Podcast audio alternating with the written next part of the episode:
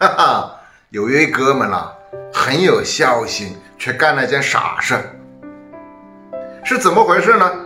说是要给老父亲一个惊喜，什么惊喜呢？他掐指一算，老爷子今年满六十呢，于是就踩准了日子回家去给老爷子张罗六十大寿。结果老爷子不但不买账，还非常生气，连骂带打的把他从家里轰了出来。这是为什么呢？这叫不听老人言，吃亏在眼前，功课没做好啊，犯了大忌了。老祖宗说了。三十六不提，七十三不说，八十四不讲，逢十不过。那么，什么叫三六不提，七三不讲，八四不讲，逢十还不过呢？这又有什么道理呢？先说这三六不提。所谓三六不提，就是说老祖宗很少提三十六岁这个年纪，因为这个年纪有很多忌讳。我们从出生开始，每个人都会有一个属相。有经验的人，只要一问你属相，就知道你什么年纪。属相十二年一个轮回，每个与自己属相相同的年份，被人们称为本命年。而本命年呢，在老祖宗的眼中是十分令人忌讳的。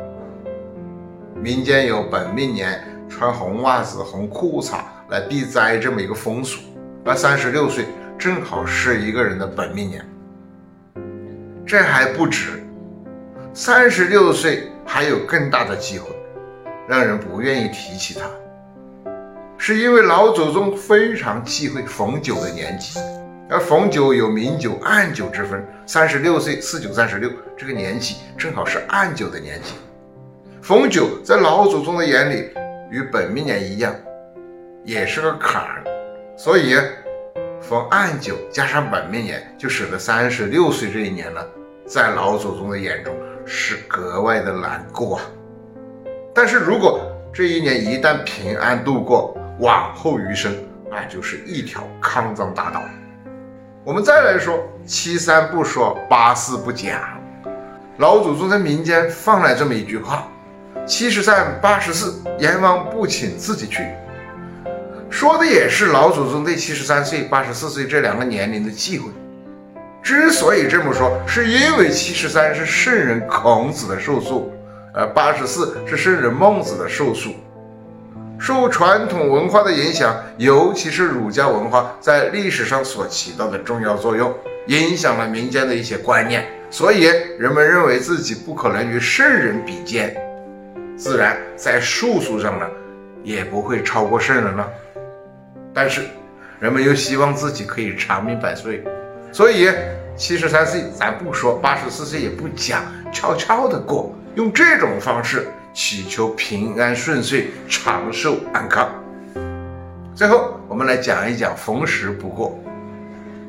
老祖宗所说“逢时不过”呀，指的就是六十、七十这样的整数。传统文化认为满则溢，所以人们往往不会去过逢十的寿诞，要提前一年过。比如说，六十岁就在五十九岁过，一百岁就在九十九岁过。一方面呢，人们认为九为数之极，而十代表了圆满，满则溢。十在一定程度上还比不上九所代表的含义。另一方面，酒也有长长久久的寓意啊。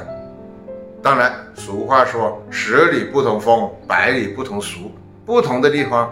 也有不同的讲究。就拿本命年来说吧，有些地方讲究按九年，有些地方只讲究本命年，有些地方都讲究。无论是什么讲究，其中都含有老祖宗对美好生活的祈愿。作为一个懂孝道的后生，自然要尊重老祖宗的心愿了。你说呢？我是元气李子，一个中医理疗师。传统文化的传习者，那我们元气满满，美好生活。